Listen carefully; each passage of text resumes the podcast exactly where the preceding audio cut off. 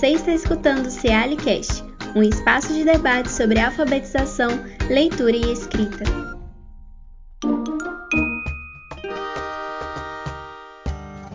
Olá e bem-vindos a mais um Cealicast. Eu sou Davi Alfeu, jornalista do Ceali. E no episódio de hoje nós estamos aqui com os professores Rodrigo Otávio dos Santos e Raquel Machado Lopes para falar um pouco sobre a pesquisa deles em educação na era digital, em específico sobre o artigo Instagram e Educação, escrito pelos dois. É, Bem-vindos ao CLCast, professores. Se vocês quiserem se apresentar, falar um pouco sobre a confecção do artigo. Olá, meu nome é Raquel, eu sou professora de arte da Escola Pública do Paraná há mais de 10 anos. É, em 2019, iniciei mestrado em tecnologia e o professor Rodrigo foi meu orientador do mestrado. Não só do mestrado, acho que ele foi orientador de dissertação, de artigo, de tudo até um pouco da minha vida pessoal, porque a gente é, cria uma parceria, né, de contato como pessoa, é, para pesquisa científica mesmo. Então, é, nós fizemos uma dissertação. É, eu fiz, mas ele ajudou, então eu coloco nós fizemos uma dissertação é, sobre o impressionismo usando o Instagram na sala de aula. E dessa dissertação foi elaborado o artigo é, com o uso do Instagram na sala de aula. E já eu, por minha feita, me chamo Rodrigo Otávio dos Santos. É, eu queria aqui agradecer o CLCast, né? Agradecer aí o Davi. E, claro, agradecer a Raquel, porque eu sou orientador dela, fui orientador dela no mestrado em Educação e Novas Tecnologias da Uninter, né, no PPGente, Programa de Pós-Graduação em Educação e Novas Tecnologias. E ela fez um, uma dissertação muito, muito, muito, muito boa, que tirou nota 10, que os professores elogiaram. E a partir dessa, é, dessa dissertação, a gente tirou um pedacinho para fazer esse artigo aí. Então, todos os méritos do artigo, por mais que meu nome também esteja lá, são muito mais da Raquel do que meus, né? É, sem orientação não, mas tudo bem. Ai, ai, muito bom. Mas assim, para começar a nossa conversa, se vocês pudessem falar um pouco que um, grande parte do artigo vocês falam sobre o Instagram, mas vocês também falam sobre a cultura digital na sala de aula, né? Então eu queria que vocês falassem um pouco sobre como inserir a cultura digital na sala de aula pode beneficiar o processo educacional. Posso falar? Claro. Então, assim, ó, primeiro, né, vale lembrar que a rede social em si, ela já está inserida, é, nós, professores, querendo ou não, né, porque muitos alunos, eu falo assim, a grande maioria, com a minha experiência em sala de aula, né, eles já usam essas redes é, como se fosse uma coisa comum, né? Agora, a grande questão é usar essas redes sociais para a aprendizagem deles. Essa seria a grande questão. Porque usar a rede por usar é uma coisa é, comum, mas usar a rede para aprender, para aprendizagem, isso já seria uma coisa além, né? Então, essa é a, nossa grande questão. E quando falamos é, sobre impressionismo, né, o, a dissertação ela foi. Porque eu, eu sou apaixonada pelo impressionismo e acho que é, todo professor que vai fazer um mestrado, ele pega um tema assim do seu agrado, porque ele tem que estudar muito sobre o período, né?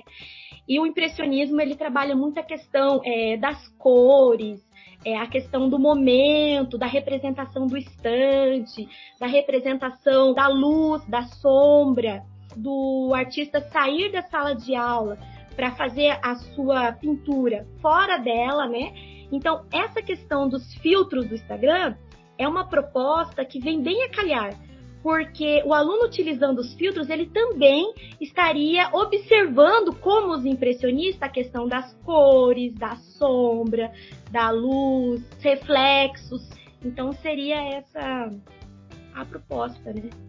Acho que é importante destacar também que os meios de comunicação, né, desde a invenção dos meios de comunicação de massa, que começa com o rádio lá na década de 10, 20 do século passado, né, é, eles ajudam ou atrapalham, mas eles estão no processo de educação. Eles estão no processo educativo. Então, assim, a minha, eu tenho quase 50 anos, a minha geração foi criada, digamos assim, também com a novela. Foi criada também com os desenhos animados, né? A gente, o Guilherme Orozco ele sempre fala o seguinte, que a, a escola acredita que ela é a única detentora do ato de ensinar, que ela é a única entidade responsável pelo ensino, né? E pela educação formal, enfim. Mas o que a escola? A escola compete com outras instâncias da nossa vida, né? A escola compete com a igreja, por exemplo. A escola compete com a nossa família, por exemplo. A igreja compete com os nossos amigos, com, a nosso, com o nosso bairro. E ela também compete com os, com os meios de comunicação. Aí acho que a grande sacada da Raquel foi olhar o meio de comunicação de hoje. Porque se essa dissertação fosse feita, vamos dizer aí, no começo da década de 1990, ou no começo da década de 1970, ela seria sobre a televisão. Mas qual é a nova, o novo meio de comunicação que afeta a escola neste momento? São essas plataformas de rede social digital. Então, se você não tiver um olhar crítico para elas, existe uma grande chance de você ser dominado por elas. Porque, como bem a Raquel disse, a ideia de, olha, aqui na sala de aula não vai ter rede social, aqui na sala de aula não vai ter celular, é quase que impossível hoje, né? Como é que você vai tirar dos alunos? Você pode, e inclusive a, a Unesco acabou de dizer que tem que tirar dos alunos e tal. Mas ainda que você tire dos alunos durante aquelas 3, 4 horas que ele fica na sala de aula, quando ele vai chegar em casa, ele vai gritar no Instagram, no Twitter, no Facebook, TikTok, Discord e, e afins. Então, me parece mais interessante a gente chamar isso para dentro da sala de aula e conseguir manipular com essas plataformas de uma maneira que tenha alguma, alguma, algum olhar útil do que simplesmente fazer de conta que elas não existem e ignorar o fato de que elas estão influenciando tanto na educação das pessoas. Muito bem. Então, como é que vocês acham que pode se atuar para facilitar essa integração né, entre os, os novos meios de comunicação e a educação? Eu acho que é importante não ignorar, né? Não ignorar que esses meios de comunicação existem. Eu acho que é importante ter um viés crítico sobre eles e eu acho que é importante trazer o professor também, sabe? Eu acho que se você não fizer a formação do professor, você também não vai conseguir ter a formação dos alunos. Então, na hora que você vai fazer o letramento dos alunos, né? Porque existe a alfabetização, existe o letramento. Alfabetização, supostamente, é você aprender a, o texto escrito, que ele quer um, são tintas pretas sobre um fundo branco. E o letramento é uma coisa um pouco mais ampla, né? O letramento ele trabalha com mais um espectro maior, que é justamente a ideia da, da de letrar em cinema, televisão e redes sociais, ou seja, aprender a usar criticamente esses meios, né? É, da mesma forma como você ensina os alunos a verem nas entrelinhas de um texto, você também tem que tentar fazer com que eles entendam as entrelinhas de uma rede social. Então, por isso que é importante a gente letrar os professores, para os professores ficarem espertos em relação às redes sociais, para os professores terem essa visão crítica, que a partir do momento que o professor tem a visão crítica, os alunos quase que naturalmente, é óbvio que não é natural, mas quase que por uma osmose, o aluno acaba sabendo também, porque o professor vai comentar em sala de aula, olha, não acredite em tudo, veja, existem fake news, veja, se você ficar pendurado demais nessa plataforma de rede social, existe uma chance de você perder aspectos importantes da sua vida, né? Tem que entender que a, a rede social ela é uma extensão, mas ela deveria ser uma extensão pequena da vida e assim sucessivamente. Acho que é importante também, né?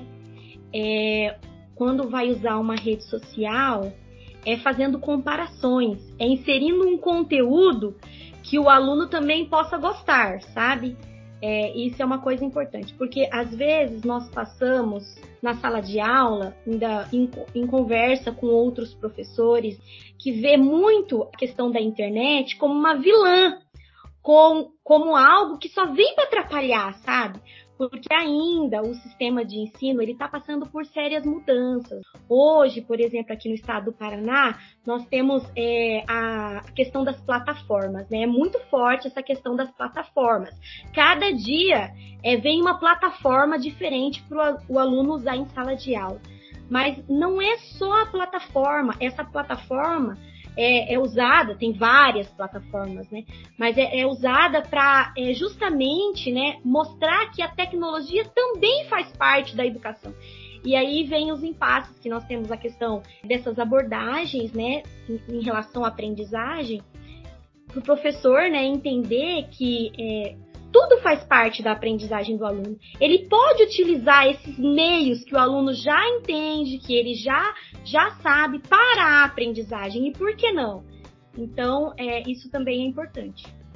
Não, Acho que cabe falar um pouco também sobre é, aprendizado formal, não formal e informal.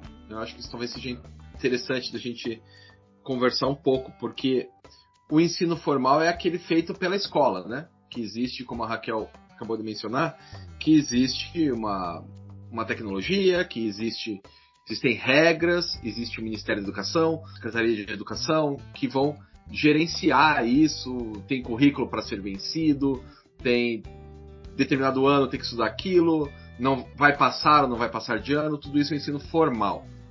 Além disso, você tem o ensino informal, que é aquele ensino que você aprende em casa, né? Tipo, ninguém foi pra escola para aprender a lavar louça. Sua mãe ensinou você a lavar louça, sua mãe ensinou você a arrumar a cama, uh, provavelmente o seu pai ou um tio ensinou você a andar de bicicleta, e assim sucessivamente. Então você aprende coisas também de forma informal. Além dessas duas, tem o ensino não formal, que é aquele que foi sim feito para ensinar algo para alguém, mas ele não está sob nenhuma regra. E aí entram as plataformas de rede social. Não no caso da Raquel, mas quando o meu sobrinho, por exemplo, quando tinha 11 anos, resolveu fazer miojo em casa. Em vez dele ler o pacotinho que está escrito como é que faz, ele abriu o YouTube e foi descobrir como é que faz por um vídeo no YouTube. Isso é aprendizagem não formal, porque alguém foi lá e fez um vídeo com a intenção clara de ensinar algo a alguém.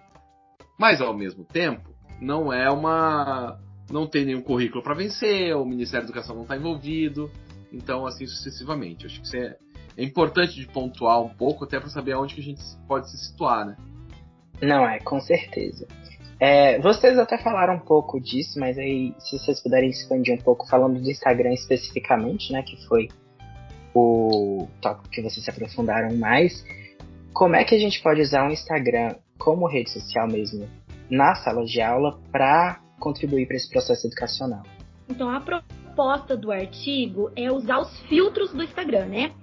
Então, primeiro, tem que lembrar que nem todos os alunos têm Instagram. Então, assim, na proposta é, do artigo, aquele aluno, por exemplo, que não tem Instagram, ele vai ter que participar em grupo com outro aluno que tenha para poder usar os filtros. E daí fica muito opcional do aluno querer é, usar o Instagram dele ou ele fazer um Instagram é, fake, né? Daí ele vai fazer a sua escolha, né? Então a proposta é usar aqueles filtros para fazer uma aprendizagem sobre o impressionismo, né? Então o que, que pode ser vinculado com o impressionismo com os filtros filtros do Instagram. Por exemplo, a questão das cores, a questão da, da luz, da sombra, a, a questão da própria imagem, né? É, a paisagem que ele vai escolher, se ele vai tirar aquela foto ou se ele vai é, pegar uma foto pronta. Então, é nesse sentido, usar os conteúdos do impressionismo, que é um conteúdo da, das diretrizes, para o Instagram. A proposta do, do artigo é isso. É, eu acho que tem algumas coisas interessantes aí, além do que a Raquel apontou, que é o seguinte, né? O Instagram é algo feito para imagens, né? É uma, uma plataforma de rede social feito para imagens, para fotos, enfim. E hoje em dia muito para publicidade, né? Você vê uma foto, 10 propagandas, mais uma foto, que aparentemente está afastando as pessoas do Instagram também. Mas uma das coisas importantes é que o Walter Benjamin já falou isso lá atrás, lá na década de 30, que você tem a carta dos leitores. Então, no jornal impresso, né, que era o que tinha em 1930. Nós somos consumidores do jornal. Entretanto, na hora que eu escrevo uma carta para o editor, eu não sou mais consumidor, eu sou um produtor, né? Porque eu estou produzindo conteúdo. No Instagram é o que acontece o tempo inteiro. Se eu coloco uma foto, eu sou produtor. Aí o Davi tá me lendo, ele é um consumidor. Só que daí o Davi vai e escreve alguma coisa. Então ele é o produtor. E eu leio o que o Davi escreveu. Então eu sou o consumidor. Então a questão produção e consumo, ela fica girando de tal maneira que esses esses papéis quase que se fundem. Quem é produtor e quem é consumidor. Então daí você tem um Instagram que é ativo quando a pessoa coloca algo e tem o Instagram passivo, quando a pessoa recebe algo. Então, o que a Raquel fez com os alunos dela e tal, e a gente até acredita que seja interessante com os alunos, é são as duas coisas. Primeiro, ser passivo ao ver quadros é, do, do período que ela estudou, ou de qualquer outro período, né? Pode ser impressionismo, expressionismo, dadaísmo, cubismo, não importa.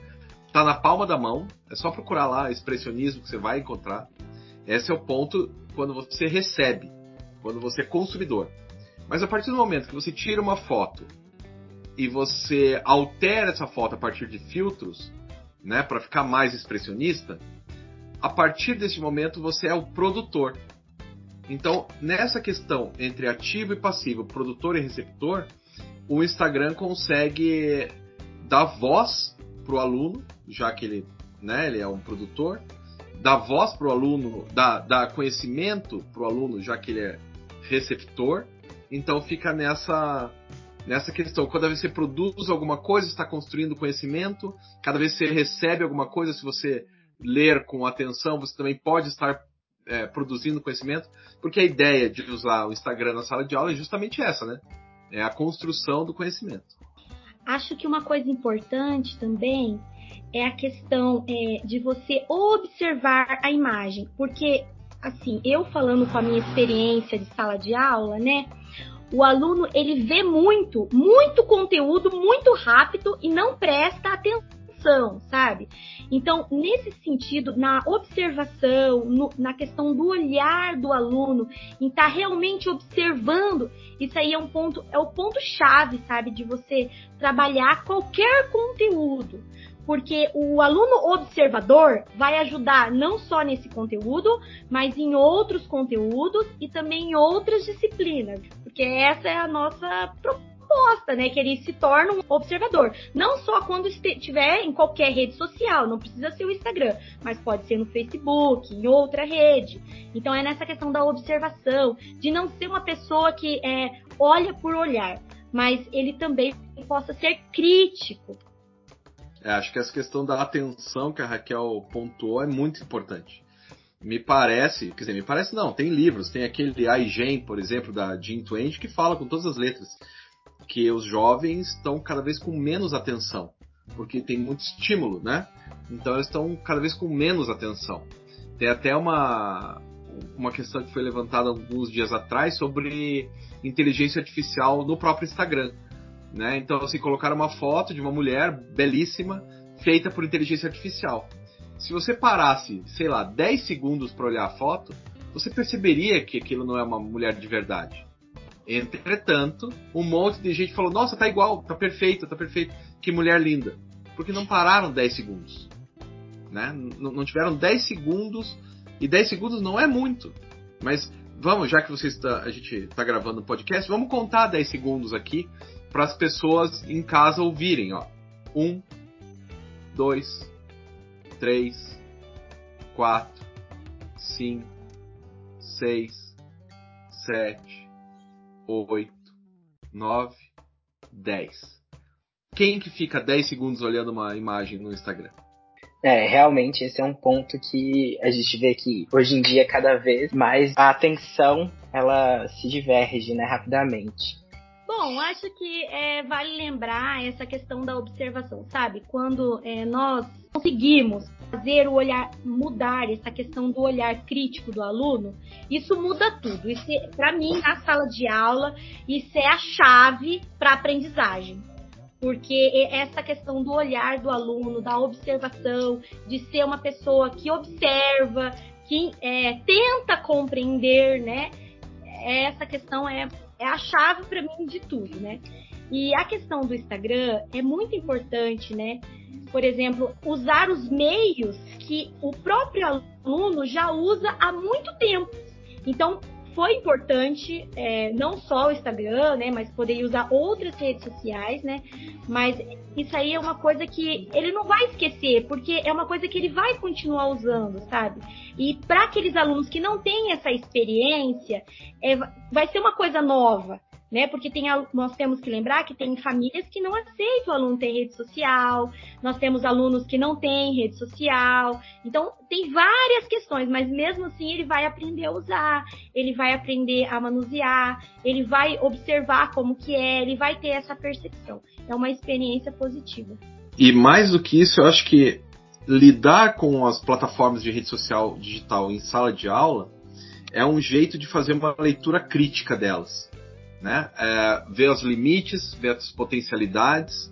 Então é, é muito complicado você ter um, um limite para ser alcançado. Falar, ah, isso não pode. Eu escrevi um livro chamado Redes Sociais, Limites e Possibilidades no Ensino, na Educação, que é justamente sobre isso. Você ficar só falando, olha, não vai dar para usar, não, não resolve o problema.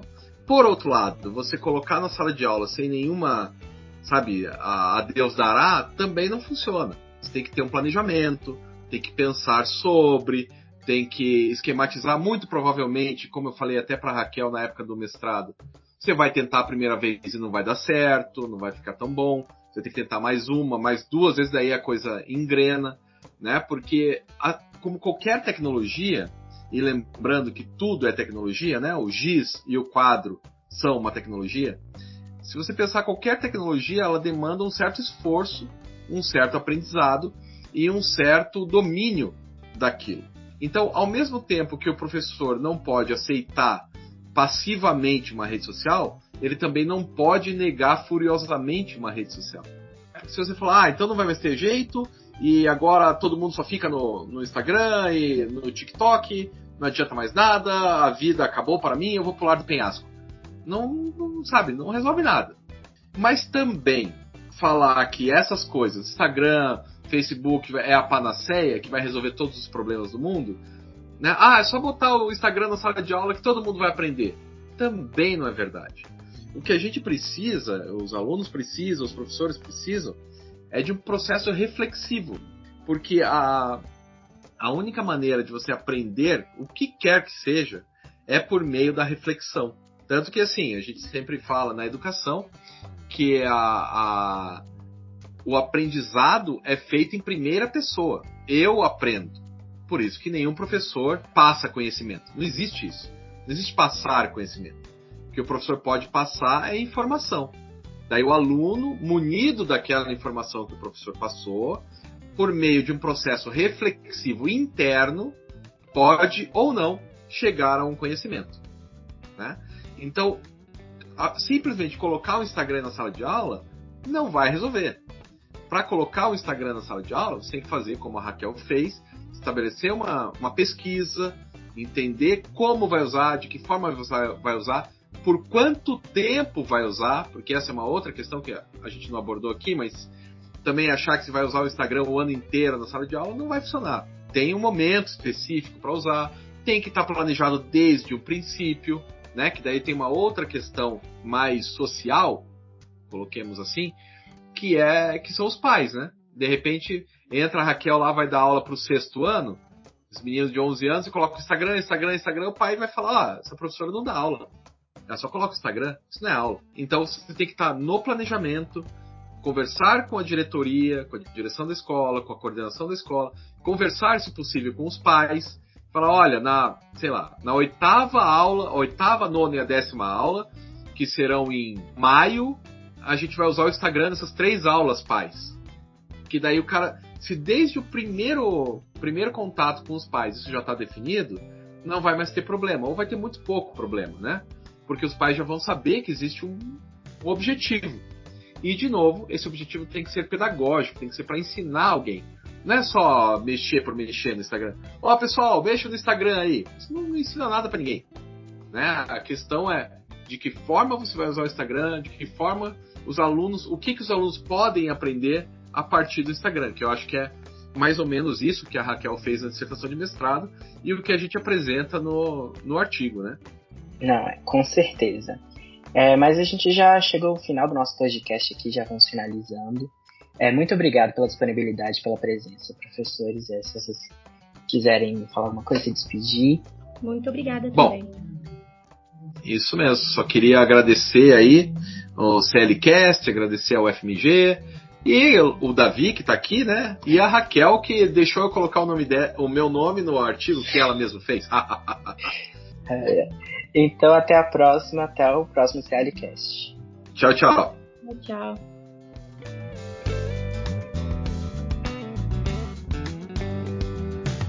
Este foi o CealiCast. Você pode nos escutar no Spotify e no YouTube. Se quiser, você pode enviar sugestões de temas e perguntas para o nosso e-mail cealicast.gmail.com.